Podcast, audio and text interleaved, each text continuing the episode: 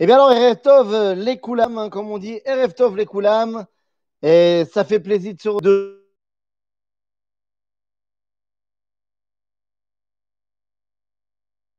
On va se, se débarrasser du plus gros problème. C'est une paracha qui est la plus fournie en mitzvot.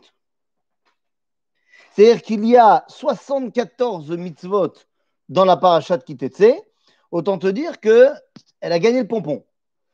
Si tu calcules bien, ça fait près d'un huitième de toutes les 613 mitzvot qui sont dans la paracha de Kitetse. Donc autant te dire que euh, il va falloir qu'on qu'on essaie de comprendre qu'est-ce que ça veut dire pour nous. Évidemment, on va pas ce soir étudier les 74 mitzvot, on va passer sur certaines d'entre elles, mais on va devoir se poser la question qu'est-ce que ça veut dire Qu'est-ce que ça veut dire qu'il y a autant de mitzvot? Qu'est-ce qu'on doit en tirer eh, dans notre étude euh, de maintenant? Eh bien, la réponse, en fait, elle est très simple. Lorsqu'on voit un tel ribouille, une telle abondance de mitzvot, eh bien, arrive, revient devant nous la question de ce qu'on appelle ta'amé à mitzvot. Ta'amé à mitzvot, à savoir, euh, euh, est-ce que les mitzvot, on peut leur trouver une signification Alors, comprenons bien, ta'amé à mitzvot, ça ne veut pas dire euh, qu'on comprend tout ce qu'il y a à comprendre sur la mitzvah, parce qu'il y a des choses qui nous échappent, euh, il y a des choses qui sont des chukim qui viennent d'Akadosh Hu et qui nous échappent. Mais ta'amim, ça vient du lachon, ta'am, c'est-à-dire c'est ce qu'on goûte. C'est le goût qu'a pour nous la mitzvah. Et quel... extraordinaire, si je peux me permettre, Vous avez qui s'appelle Derech Mitzvot Echad du Tzemar Tzedek. Bien sûr, bien sûr, bien sûr, tout à fait. Justement, pour le terme des mitzvot, ça passait. J'en ai pas étudié beaucoup, mais j'ai étudié deux, deux, deux ou trois sougiyat dedans. Et c'est extrêmement- Nachon, nachon. Der mitzvotecha du Tzemar Tzedek, tout à fait, euh, où pratiquement tout le livre, c'est d'essayer de passer en revue les 113 mitzvot et de nous expliquer quel est le ta'am al pi chassidut euh, des mitzvot. Alors, on pourrait dire que l'a précédé le Sefer Achinour. Bah, le Sefer Achinour, il a aussi une explication des ta'amé à mitzvot. Donc, on a plusieurs personnages qui ont pris sur eux de nous enseigner cela. Les ta'amim, c'est ce qu'on goûte dans la mitzvah. Et donc, eh bien, quel est, quand on y réfléchit bien, le ta'am par excellence des mitzvot? Eh bien, le ta'am par excellence des mitzvot, on doit le chercher dans la Torah. C'est bien beau, nous, de demander au Tzemar Tzedek de nous expliquer les ta'amim, de demander au Sefer Achinour de nous expliquer la malo. Mais est-ce que dans la Torah est expliqué clairement le ta'am des mitzvot? La réponse est non. Non, sauf, sauf pour une mitzvah où effectivement il est marqué noir sur blanc quelle est la raison de la mitzvah. Il n'y en a qu'une comme ça. Alors, quelle est cette mitzvah Où on nous marque noir sur blanc quelle est la raison de la mitzvah? Non? Quelqu'un a une idée? Eh bien, dans le livre de Bereshit, on nous raconte une petite histoire sympathique. On nous raconte que Yaakov Avinu, il a passé une nuit un petit peu agitée avec euh, un ange qui s'est battu avec lui et que finalement il a gagné, mais qu'à la fin du combat, l'ange, il l'a frappé au nerf sciatique. Ah non, Shiloh Haken, mon ami, pas du tout. Pas du tout. Shiloh Haken, justement, on va en parler de Shiloh Haken ce soir, mais la Torah ne nous explique pas du tout pourquoi est-ce qu'on fait ça. Enfin, quel est le tam? Elle va nous dire, le. Comme quand tu dis, Laurence, kibud avahem, là aussi, on ne dit pas pourquoi il faut le chabed avahem. On te dit que ça va t'apporter la longévité de la vie. Mais c'est pas, je demande pas qu'est-ce que tu reçois en faisant la mitzvah. Je demande quelle est la raison de la mitzvah. C'est pas parce que ça va t'apporter la vie que tu fais la mitzvah. Tu fais la mitzvah et ça va t'apporter la vie. Mais Kitsour, non, je reviens sur ce que je disais. C'est la mitzvah, donc on voit que Yaakov se bat avec l'ange. Finalement, l'ange le frappe au euh, guide Bene Israël, guide Anaché, Anaché.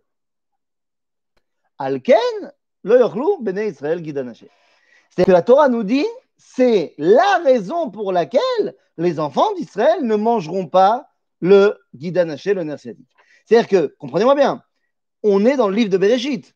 Quand on nous raconte l'histoire de Yaakov, bah, les événements sont focalisés sur Yaakov. Le verset qui nous dit, euh, au chapitre 32, verset 33, lorsqu'on nous dit Alken, c'est pour ça que les enfants d'Israël ne mangeront pas le guidanaché, cette phrase-là, elle n'est pas à sa place au niveau contextuel, puisque évidemment que cette phrase-là, elle n'a pas été dite au moment des événements de Yaakov. Cette phrase-là, elle est dite par Moshe au moment où il y a déjà des Bnei Israël, et on ne parle pas ici simplement des enfants de Yaakov. C'est-à-dire que cette phrase-là, évidemment, a été dite par Moshe au Bnei Israël dans le désert après la sortie d'Égypte. Elle a été mise par Akadosh Baruch dans le texte de la Torah à cet endroit-là. Pourquoi? Pour que tu saches véritablement quelle est la raison. On t'a dit c'est pour ça. En d'autres termes, la mitzvah de Guidanaché est la seule où le ta'am est clairement déterminé dans la Torah. C'est intéressant parce que, ok, alors qu'est-ce que ça veut dire? Eh bien, ça veut dire que le ta'am des mitzvot, de toutes les mitzvot, eh bien, son archétype, c'est Guidanaché. Et donc, de là, j'apprends qu'en fait, le ta'am des mitzvot en vrai, c'est Sipuré à Avot. La vraie signification profonde euh, des mitzvot, il faut, le chercher, faut la chercher dans les histoires de nos patriarches. Et c'est la raison pour laquelle c'est dans l'histoire de Yaakov que Moshe va dire c'est pour ça qu'on ne mange pas le guide C'est pour ça qu'on a appelé ce cours Maase Avot Siman Labanim. En d'autres termes, c'est en se plongeant dans les enseignements de nos pères, de, des histoires de nos pères, eh bien que nous, les enfants, on va pouvoir tracer un véritable chemin. Et notre paracha, je vous ai dit, oui? La traduction était meilleure que la mienne. Hein. Les actes de nos pères sont nos repères. Ouais, c'est ça. Parce que moi, j'avais écrit autre chose. Mais T'avais marqué quoi, toi? Beaucoup, mieux dit. Les actes de nos pères sont un signe pour leurs enfants. Bah, c'est plus littéral ce que tu as dit. Voilà. Toi, tu es Alpi Apchat. C'est plus joli ce que tu as dit. Toi, voilà, toi, tu fais, toi, tu fais le Pchat. Et moi, j'ai fait euh, le Remez comme ça. Mhm. Bon, c'est Elou ve Elou. Tu comprends? C'est Mayesh. Bekitzour, d'ailleurs, euh, entre parenthèses, euh, bon, non, on va pas faire de digression maintenant, c'est pas une bonne idée. C'est parce que ça fait longtemps qu'on ne s'est pas parlé, alors, alors il y a plein de digressions qui viennent et tout machin, mais c'est pas une bonne idée. Parce que tu sais comme moi que si on part tous les deux, on va finir par arriver à Rep Shlomo Karlibach et c'est terminé. Donc, on, va garder notre digression. C'est ça. Bekitsour, Bekitsour. Euh, donc évidemment, notre paracha doit nous, bah, nous replonger dans cette question-là. Et effectivement, Maase Avot Siman Labanim, il faut l'intégrer dans toute la paracha. Lorsqu'on ouvre notre paracha en disant la milchama aloyevecha, lorsque tu sortiras en guerre contre ton ennemi, eh bien, la tradition d'Israël, Rachi en premier lieu, va nous dire que c'est qui le euh, Oyev, l'ennemi contre qui tu dois sortir en guerre, nous dira Rashi, Zayetzerara. Alors, c'est évident que c'est vrai ce que dit Rashi, mais c'est évident que pour le coup, c'est pas le pchat. C'est Rashi qui s'enorgueille de toujours citer le pchat. Là, c'est évidemment pas le pchat. Du moins, c'est pas le pchat littéral. C'est oui ce que Rashi veut en comprendre à son époque, au XIe siècle. Mais évidemment que le pchat du verset, c'est lorsque tu sortiras en guerre contre ton ennemi. Seulement à l'époque de Rachi, il n'y a plus d'État juif, il n'y a pas d'armée juive, il n'y a pas de réalité à dire que tu vas sortir en guerre militaire contre ton ennemi. Mais c'est fondamental de se rappeler que lorsque, et d'ailleurs, entre parenthèses, ça tombe toujours très bien, puisque la parachat Kitetse est en plein milieu du mois de Elul, donc les gens ils te disent il faut faire la guerre à Toye Serara, faire Tchouva, il y a fait. Et, et, et c'est vrai mais ce n'est pas le pchat. Et pourquoi c'est important de le dire? Eh bien parce que le pchat, évidemment, vous l'avez compris, c'est lorsque tu sortiras en guerre contre ton ennemi, eh bien il y a plein de règles à suivre. D'ailleurs, entre parenthèses, c'est assez intéressant de voir qu'on a complètement détaché,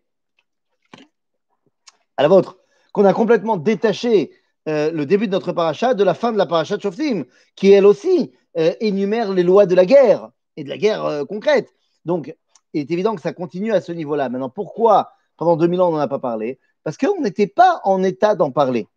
Mais lorsque ces versets-là sont donnés à nos pères, c'est-à-dire à ceux qui sortent d'Égypte, eh bien, il est évident que pour eux, ben, les choses sont très claires. Dans deux minutes, ils rentrent en Israël et ils vont faire la guerre. Et donc, Maaseh Avot, Siman Labanim, il est temps pour nous de redonner à la Torah sa lecture telle que ben, les pères l'ont entendue. Et c'est ce qui nous emmène peut-être à la première mitzvah, à la première mitzvah de notre paracha, qui va complètement dans le sens de ce qu'on est en train de dire. La Torah nous parle d'un cas euh, qui est alariquement parlant très, très, très rare. Alors, c'est quoi ce cas? Bah, Tout d'abord, on va nous parler de la Isha Yefat Toar. On dit que lorsque tu pars en guerre, machin, et que tu vas voir une femme euh, très belle, et tu vas décider de la prendre pour toi avec toi. Bon, pourquoi la Torah elle nous dit ça? Bah, Parce que la Torah, elle sait très bien quelles sont les forces, euh, j'ai envie de dire, primaires, barbares, animales, qui se réveillent lorsque l'homme part à la guerre, lorsqu'il met sa vie en danger et qu'il il fait couler le sang autour de lui. Et donc la Torah, elle sait très bien que l'homme, malheureusement, eh bien, risque de partir un petit peu en cacahuète. Et donc, elle va lui dire, OK, tu sais quoi? Je vais te permettre quelque chose, justement pour que tu ne le fasses pas. Et après, ce qui s'est passé, évidemment, sur ce qui s'est passé. C'est-à-dire qu'il y a des gens qui décident que leurs pulsions sont tout simplement euh, ce qui va diriger leur vie. Seulement, il faut bien qu'on se rappelle d'une chose. L'homme, il doit être Meler. Ça veut dire quoi Meler C'est-à-dire qu'il doit être géré par ce qu'on appelle Moar, Lev, Kaved. Meler. Les initiales dans le bon ordre, c'est Moar, Lev, Kaved. C'est-à-dire l'esprit, le cœur et les pulsions. Je suis dirigé dans ma vie par mon esprit, par ma tête. Et c'est ça qui doit être le point décideur. Je suis ensuite influencé, bien sûr, par mes sentiments, mais ce n'est pas mes sentiments qui décident. Et j'ai des pulsions profondes, mais c'est certainement pas elles qui gèrent. Donc je dois être mêleur. Ce qui s'est passé malheureusement la semaine dernière, c'est des gens qui ont décidé de complètement inverser euh, les rôles et se sont complètement laissés aller à leurs pulsions les plus primaires. Et, ben, ce, sont, des Rechaim Gmurim. Euh, euh, qui, doivent, qui doivent rendre des comptes Baolam Azev et Baolam Abba, bien évidemment. Mais il faut comprendre que notre rôle est de faire passer notre réflexion avant les sentiments et les pulsions. Et donc, c'est pour ça que la Torah nous dit Bon, je sais que tu vas partir en guerre. Je sais quand tu vas à la guerre, tu vas voir des femmes qui sont les femmes de tes ennemis. Et une fois que tu auras gagné la guerre, bah, tu vas voir une, une Isha Bashivia, Vechashak Taba.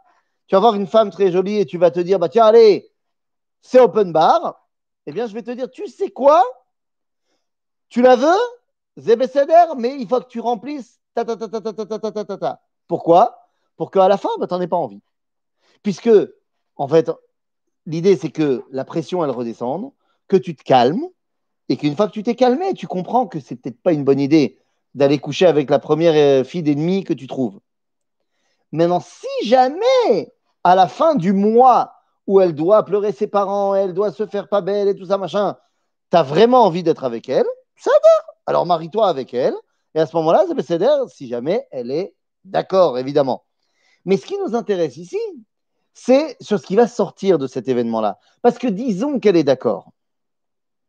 Il est évident que euh, quand euh, les enfants vont demander Papa, maman, vous vous êtes rencontrés comment? Ben, Ça va être quand même moyen euh, l'histoire de la rencontre. Et donc, la Torah nous dit, juste après, qu'il va y avoir ce qu'on appelle Ben Sorer ou Moré. Ce fils qui n'est complètement pas euh, sous l'autorité de ses parents. Mais tu m'étonnes. Khazal nous dit pourquoi est-ce qu'on a mis la paracha de Ben Sorer ou Moré à côté de la paracha de Isha et Pour te dire que ben, tu, commences une relation avec elle comme ça, mais tu t'attends quoi? Tu t'attends qu'il y ait un chinour qui soit bon au niveau des enfants? L'enfant, disent les parents au Bedin, il ne nous entend pas. Pourquoi? Parce qu'il n'y a pas qu'une seule voie à la maison. Mais évidemment, ce couple-là, il ne peut pas marcher. Tu m'étonnes.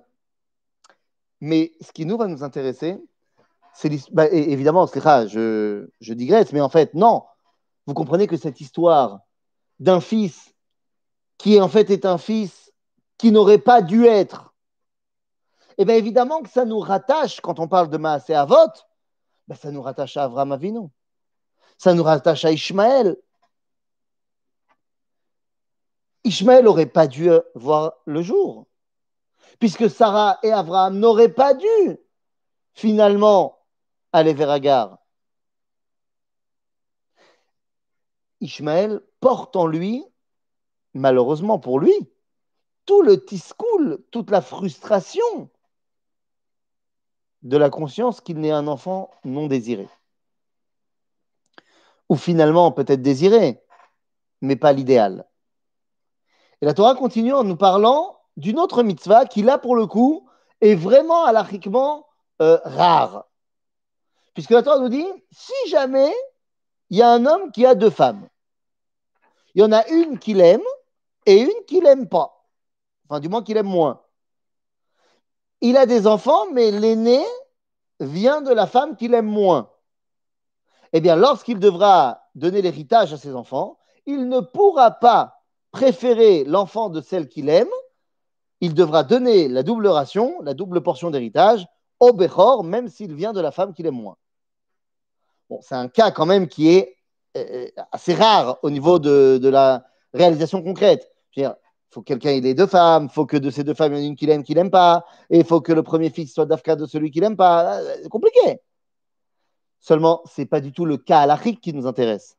Ce qui nous intéresse, c'est évidemment bah, l'écho qu'on a du livre de Bereshit. Maase Avot, Siman Labanim. Évidemment qu'on ne peut pas ne pas penser à qui? Rachel et Léa, bien sûr. Yaakov, il va se marier avec Léa. Et ensuite, il va se marier avec Rachel. Rachel, on nous dit qu'il l'aime.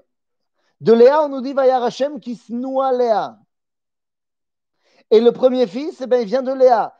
Mais le fils de celle qu'il aime, Yosef, il est beaucoup plus jeune. Et à la fin du film, eh ben, Yaakov va préférer Yosef devant ses autres frères et l'aîné. Et qu'est-ce qui va se passer à cause de ça? Ben, Tu le tournes dans tous les sens que tu veux, bah, sauf, il y a Radnou la galoute.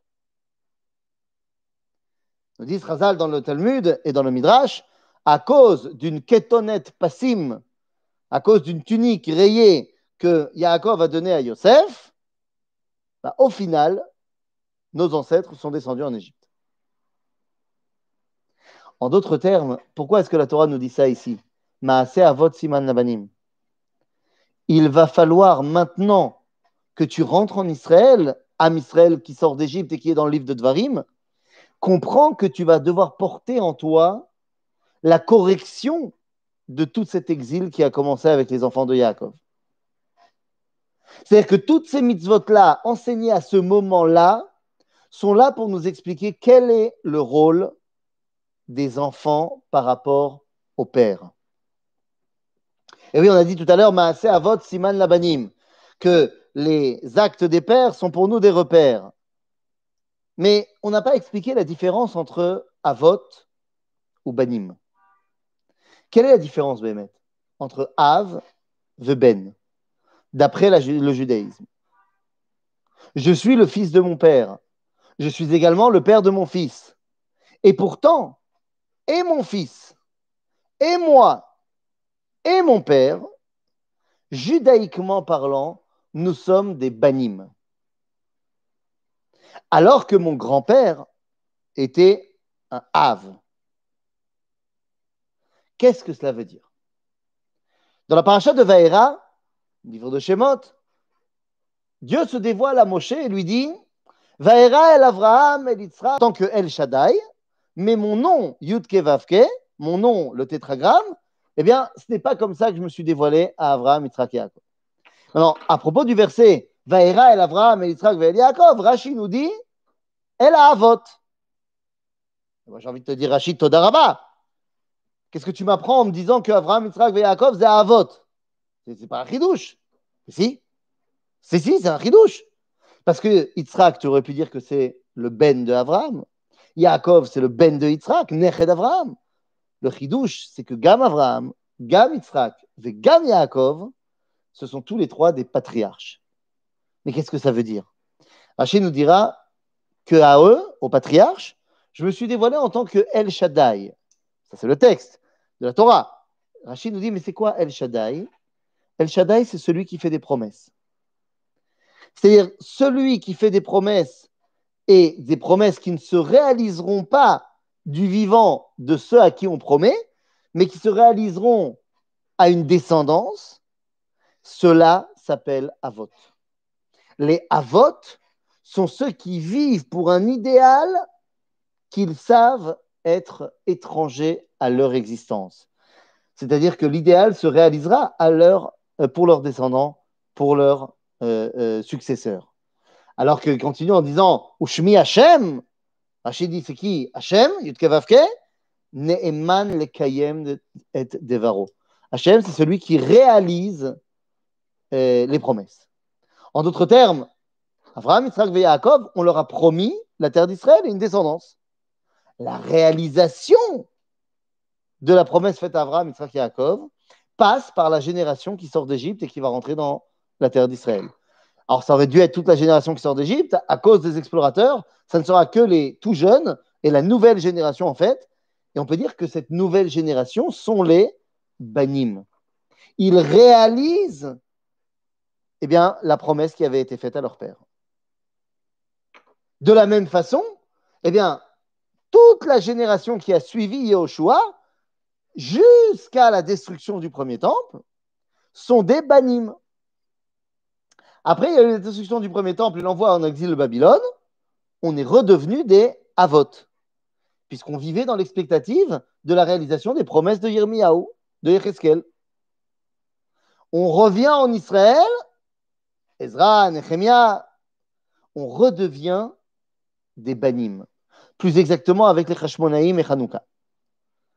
L'exil reprend de plus belle après la destruction du deuxième temple, et pendant 1900 ans, on redevient des Avot, qui vivent dans l'expectative, cette fois, de la promesse de la Géoula finale, qu'on va revenir sur notre terre. Ainsi, je dis, eh bien, depuis la destruction du deuxième temple, jusqu'à mes grands-parents, ils étaient des Avot mes parents sont la première génération. Alors, euh, mes parents, ils sont de 57 et de 58. Il y a d'autres avant. Mais depuis 1948, les gens qui sont nés après 48 sont redevenus des banim, puisqu'ils sont ceux qui réalisent, même ceux un petit peu avant, hein, évidemment, sont ceux qui réalisent les promesses bimillénaires. Qu'est-ce que donc ça veut dire? Maase Avot, Siman Labanim, il y a eu des promesses faites à nos pères, ils ont vécu des événements qui portent la promesse. Pour pouvoir réaliser la promesse, nous devons ben, être néemanim, être, euh, euh, comment dire, euh, être de vrais successeurs pour nos parents. Et c'est la raison pour laquelle, eh bien, je parle de ce sujet-là d'Avka dans cette paracha, qui nous parle de toutes ces mitzvot qui ont été données à nos pères pour que nous puissions les réaliser. Parce que ça, c'est un chidouche extraordinaire. Mais nous disent nos sages que finalement, euh, dans le désert, on n'a pas fait la Torah. Au compte-goutte peut-être, mais la majorité des avis disent qu'on n'a pas fait la Torah dans le désert. On l'a étudiée, on l'a reçue, on l'a apprise, pour la transmettre, mais on ne la pratiquait pas. Peut-être aussi parce qu'on était tout à fait conscient que cette Torah ne devait pas être réalisée dans le désert, ce n'était pas son rôle. En d'autres termes, les enfants du désert, ceux qui vont rentrer en Eretz Israël, sont ceux qui vont tout simplement mettre en pratique la Torah idéale de leur père. Ainsi, notre paracha de Kitetse, qui est pleine, donc on a dit, de mitzvot, eh bien, vient nous expliquer à quel point l'étude des histoires du passé nous permettent à nous, eh bien, tout simplement, de construire notre identité. C'est ni plus ni moins. Alors, les amis, une fois qu'on a dit cela, eh bien, on ne peut pas ici ne pas euh, euh, passer en revue ces, différentes mitzvot qui nous ramènent directement à nos patriarches, à ceux qui ont créé notre identité, qui nous ont mis les repères. On nous dira dans notre, dans notre paracha que on n'a pas le droit de convertir un homme de Moab ou de Ammon. Lo yavo Ammoni ou Moavi. Moi, j'ai envie de te dire, la malo. La raison donnée par la Torah est absolument incroyable. Puisque la raison donnée par la Torah, c'est de nous dire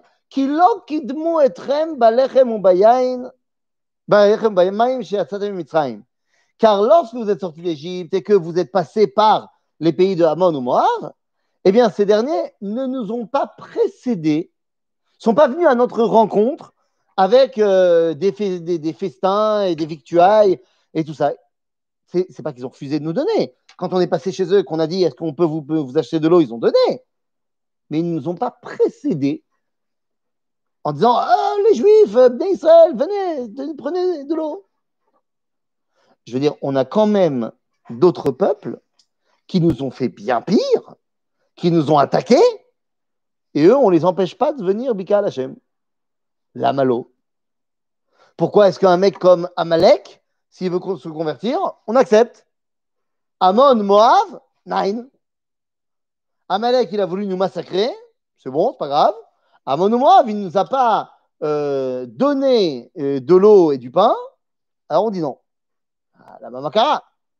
Les amis, Amon ou Moab, il faut se rappeler d'où ils viennent. Amon et Moab, ils viennent d'un côté du Beth Midrash de Abraham, puisqu'ils sont les enfants de Lot, neveu d'Abraham, mais ils sont d'un autre côté les enfants de la culture sodomite, de la culture de Sodome.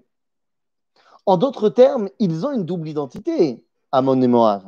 Est-ce qu'ils sont les descendants de l'identité de l'idéal d'Abraham, ou est-ce qu'ils sont les descendants de Sodome?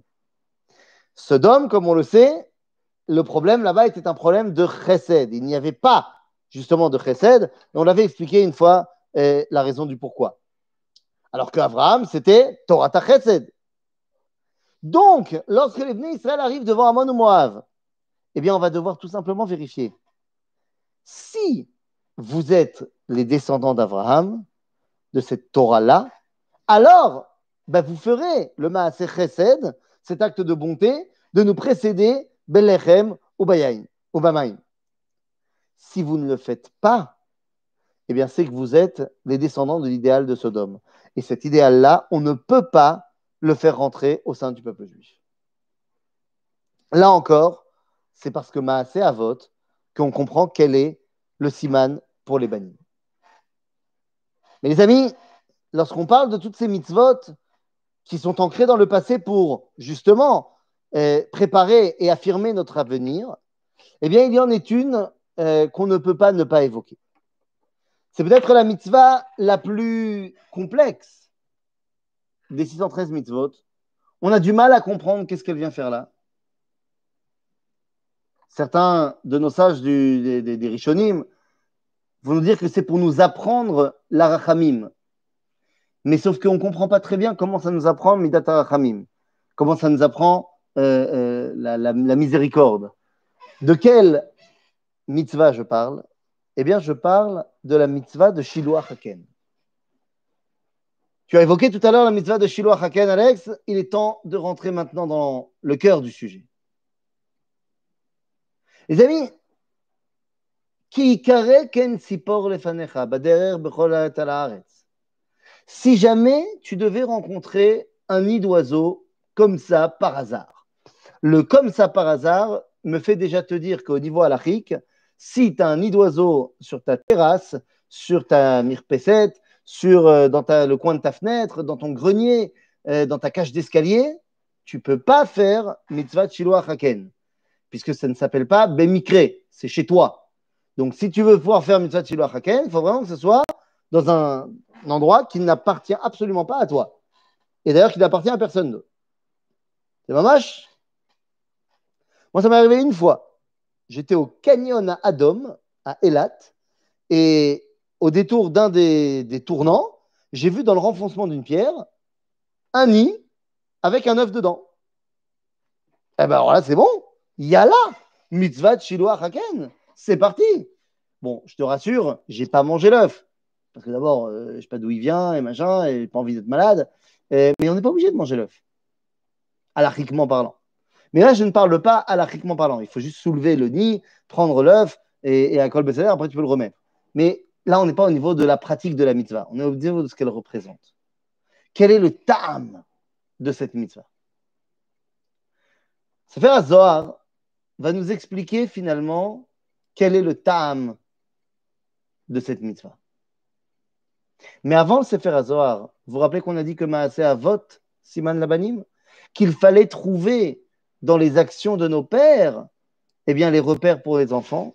Eh bien, les amis, la mitzvah de Shiloh Haken, c'est dedans, il y a ici la dimension de Shalach te Shalach et M.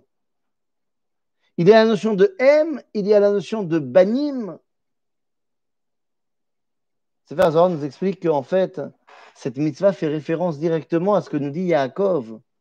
Lorsque Esav s'apprête à venir le frapper, il dit, il dit à Dieu, fais quelque chose, j'ai peur que Shema Yikani M Albanim.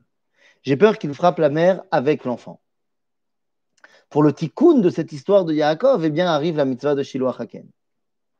Lorsque donc tu rencontreras un nid d'oiseau en plein milieu de, ton, chemin, alors, eh bien, qu'est-ce que tu ferais? Eh bien, qu'est-ce que tu feras, Tu prendras, tu chasseras la mère qui tourne autour du nid, et là, tu prendras ce qu'il y a dans le nid. Et dans le nid, la Torah nous parle de trois choses. La Torah nous dit que tu peux rencontrer là-bas des bétim, des œufs, ou alors des ephrophrim, des oisillons, ou alors des banim, des enfants, enfin des, oiseaux, quoi, après déjà quitter le nid. Mais qu'est-ce que c'est que cette histoire-là? Qu'est-ce que c'est que cette histoire-là? Eh bien, l'explication du Sefer HaZohar, en fait, est l'explication donnée par le prophète Ishayahu au chapitre 51. Venons essayer de comprendre de quoi il s'agit. Il s'agit d'une chose en fait extrêmement profonde. Il y a eu trois exils. L'exil de l'Égypte, l'exil de Babylone et l'exil de Rome. L'un s'est terminé à la sortie d'Égypte, l'autre s'est terminé à Hanouka, le troisième s'est terminé à Yom HaAtzmaut. Lorsqu'on analyse notre paracha de Shiloh Haken, eh bien, on va comprendre une chose. Qui est ce nid représenté? Qu'est-ce que ça veut dire le nid? Je viens de dire le soir, le nid, c'est Eretz Israël. Misé à M chez Rovetzet Alabanim, c'est qui cette maman qui tourne autour pour protéger ses enfants? Dit le Zohar, c'est la Shrina, la présence divine. Misé à Banim, ben, c'est Am Israël. C'est donc quoi la mitzvah de Shiloh Haken? C'est de prendre les Bnei Israël, de les sortir du nid, donc de les emmener en exil et de renvoyer la Shrina. En d'autres termes, lorsque je fais la mitzvah de Shiloh Haken, je suis tout simplement en train de faire en petit, en condensé, toute la péoula, toute l'action du départ en exil. Qui évidemment nous est arrivé, comme je l'ai dit tout à l'heure, lorsqu'on est descendu en Égypte. Shavlama Eh bien, pour deux raisons. La première, c'est que tu saches que même lorsque tu vas partir en exil, dans ces trois exils, il y a des choses à prendre. Quelles sont ces choses qu'il y a à prendre? Eh bien, comme on a dit, trois choses. Betzim, Ephrochim, Banim. Le Rav Kook, lorsqu'il voudra expliquer ce commentaire du Zohar, va nous expliquer qu'en fait, c'est quoi ces trois choses? Eh bien, c'est les Ephrochim,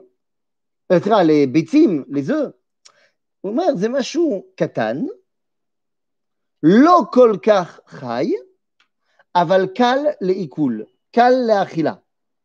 C'est quelque chose de petit, de assez mort, pas vraiment plein de vie, et facile à digérer.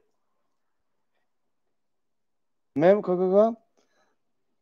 Ah, soit dit en passant, même Acher, Elisha Ben Abouya n'avait pas compris le tam de la mitzvah. Non Non La Gemara là-bas ne nous raconte pas du tout que Elisha Ben Abouya n'a pas compris le tam de la mitzvah. C'est pas ça son problème à Elisha Ben Abouya. Le problème de Elisha, c'est que la Torah nous dit que si tu fais cette mitzvah, atata'arich yamim. C'est pas le tam, c'est la, conséquence. Or, il y a cette même dimension de tarich yamim, c'est aussi dans Kibbutz Avahem. Et il voit un homme qui est monté à un arbre faire Shiloh Haken parce que son père lui a demandé de le faire.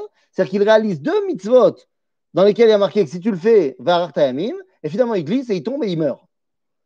Ce n'est pas le tam de la mitzvah, c'est qu'il ne comprend pas pourquoi est-ce qu'il a fait ce qu'on lui a dit, il a fait une mitzvah qui est censée lui amener la longévité, et il en est mort. C'est ça qu'il ne comprend pas, ce n'est pas le tam.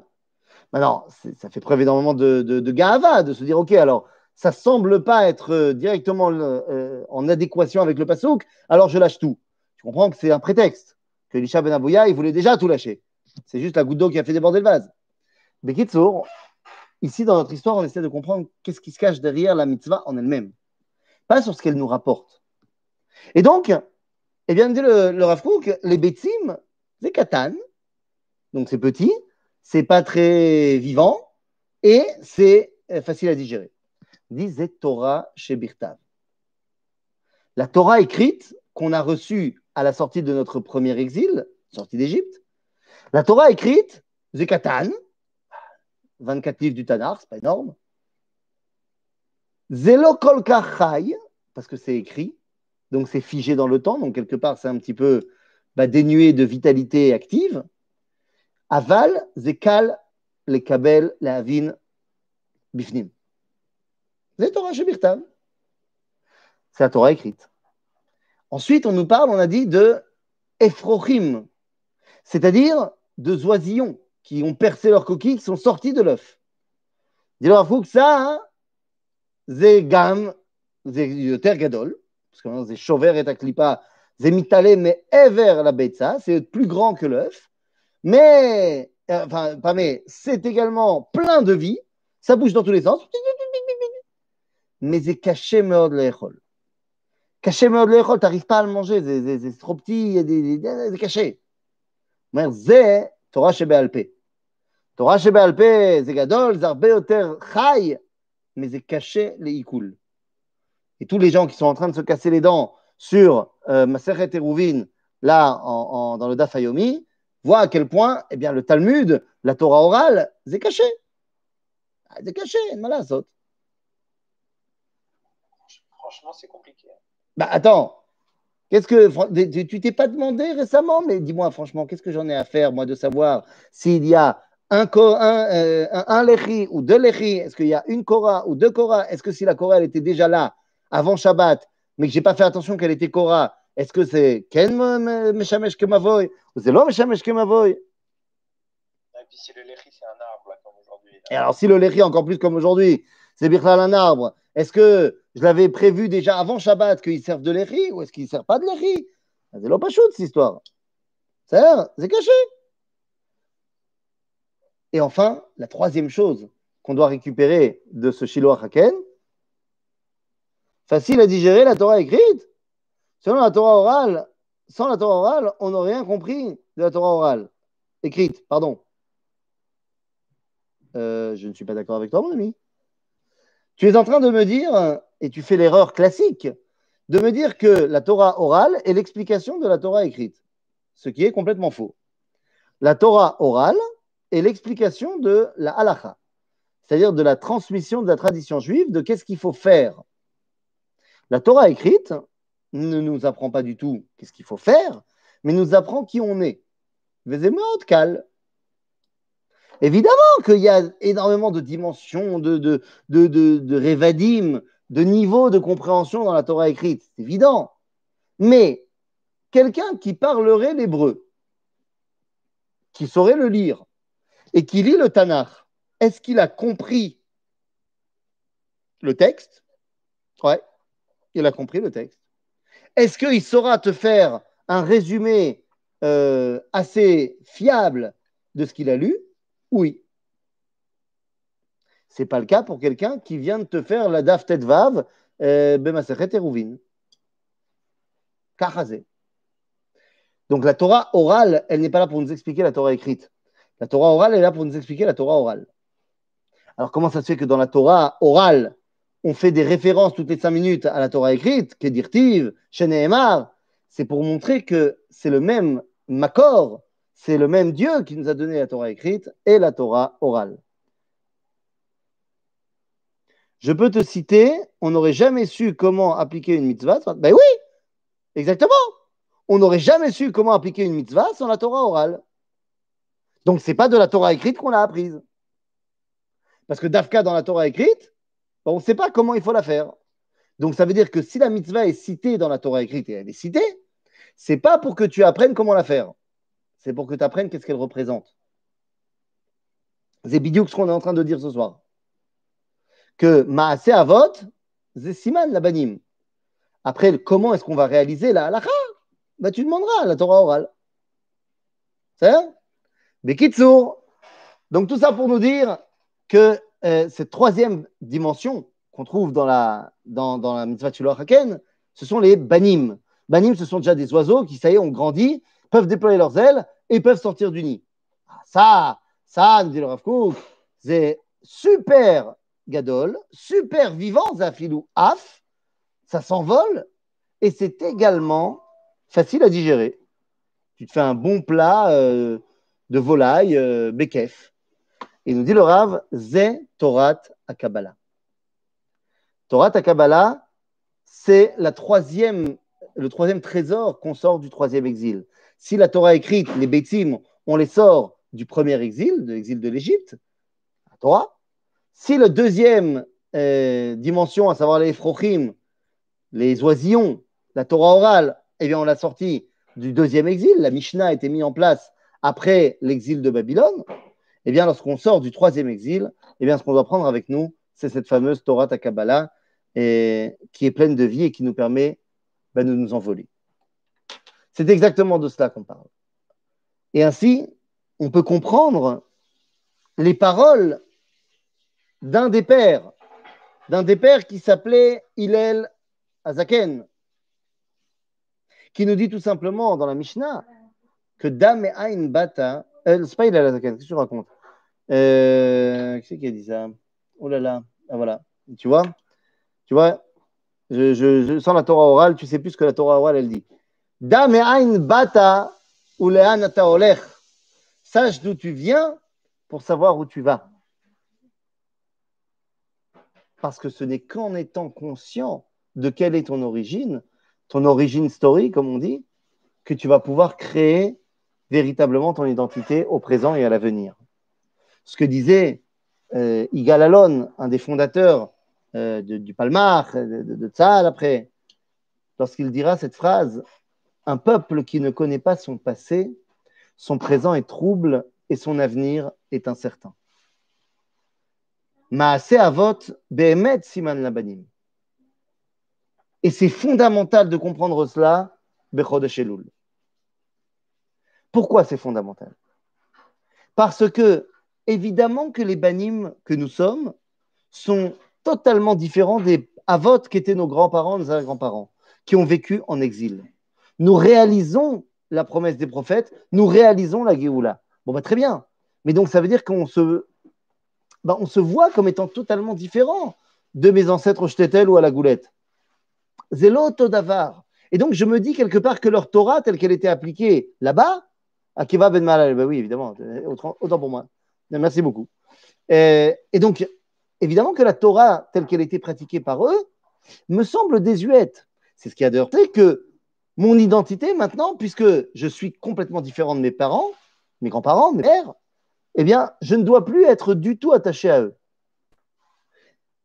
Eh bien, c'est une grande erreur. Parce que c'est justement parce qu'ils ont été à vote que toi, tu peux être banim. C'est justement parce qu'ils ont gardé très précieusement l'idéal de ce qu'allaient devoir être les mitzvot, que toi aujourd'hui tu vas pouvoir les réaliser pleinement. Dit le Rav dans Rotatria, chapitre 5, il dit que les mitzvot qu'on a fait pendant l'exil, c'était des kufsaot shimurim, des boîtes de conserve. Mais c'était des boîtes de conserve qui gardaient en elles un avar gadol pour pouvoir créer un atid odioter nisgav. Elle portait en elle les traces d'un passé glorieux pour nous permettre de construire un avenir sans limite. Et c'est exactement de cela qu'on parle. Chodesh Elul, sans parler de mes parents, mes grands-parents, viens, on parle de moi. Chodesh Elul, c'est le moment où je vais passer en revue mon année. Mi prinat avot par rapport au ben que je vais devenir à Rosh Hashanah.